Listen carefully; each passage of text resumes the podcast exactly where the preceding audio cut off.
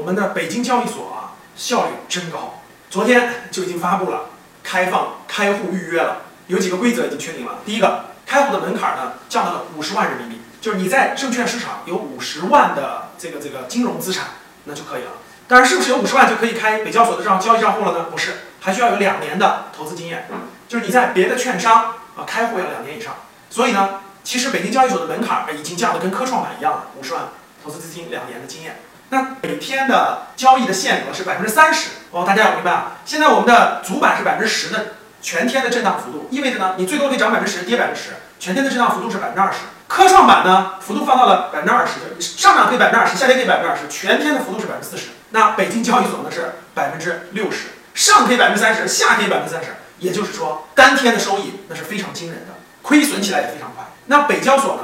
上市的都是专精特新的小公司。专就是在某一个细分领域比较专，精呢就是产品可能是在某个细分领域，它就做这一个细分品类，它可能做不大，每年利润可能就几千万，但是它做的非常精，有一定科技含量。特就是很特殊的、特殊的细分领域的公司，产品有一定特殊性。新呢就是创新性啊，产品科技含量非常创新，所以专精特新成为了北交所上市公司的一个特点。所以它不像我们主板都大公司，它其实是中小型公司。这里还是提醒一句，很多粉丝也问到了，说那我我也够两年了，我也够五十万了，我是不是抓紧时间开北交所比较好呢？我做一个大胆的这个预测啊，不一定完全准确。北交所估计刚刚开市的时候，就证券交易所刚刚上市刚开始，有一段可能资金会炒作比较热烈，因为每天的线每天有百分之三十的上下幅度，所以有些资金赚快钱，短线高频交易的是非常合适的，因为一天都能赚个百分之二十、百分之三十啊。所以刚开始估计会比较热闹，但是后面呢也要冷静。为什么呢？因为这些公司。都不是行业龙头的大公司，